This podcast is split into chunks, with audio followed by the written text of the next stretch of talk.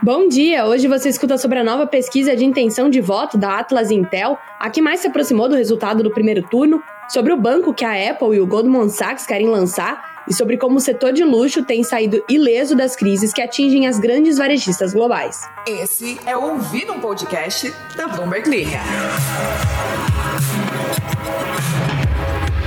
O ex-presidente Lula do PT segue na frente do presidente Bolsonaro do PL em nova pesquisa de intenção de voto do Instituto Atlas Intel.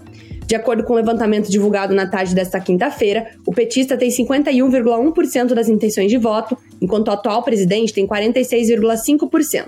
A margem de erro é de 1,1 ponto percentual.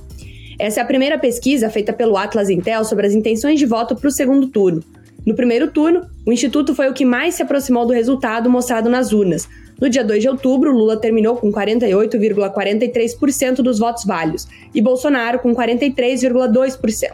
O Atlas Intel apontara na época que o ex-presidente teria 50,3% dos votos e o atual presidente 41,1%, com margem de erro de um ponto.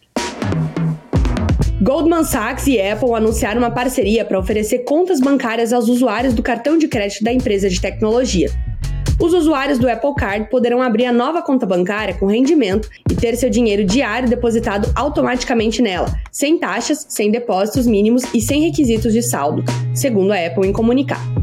A medida se baseia na parceria do cartão de crédito já existente entre a Apple e o Goldman Sachs, o Banco de Wall Street pressionou nos últimos anos para expandir as suas ofertas para os consumidores, embora os esforços tenham trazido excessos de custos e metas de lucratividade perdidas. O Goldman Sachs quer aumentar os ganhos com consumidores.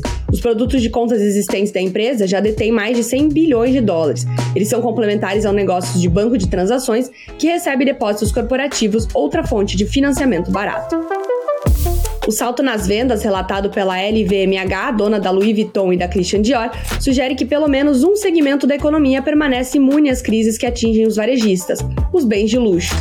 Mercados agitados, inflação crescente e o constante desânimo econômico não impuseram nenhuma barreira para a demanda entre os consumidores ávidos por bolsas, relógios, joias e carros. Isso fica evidente no salto de 22% nas vendas de moda e artigos de couro da LVMH no último trimestre. Essa atitude fez com que filas se formassem do lado de fora das lojas da Dior e da Chanel em Paris, Berlim e Londres, em cenas que lembram a era pré-pandemia, quando turistas chineses aproveitavam os preços mais baixos da Europa.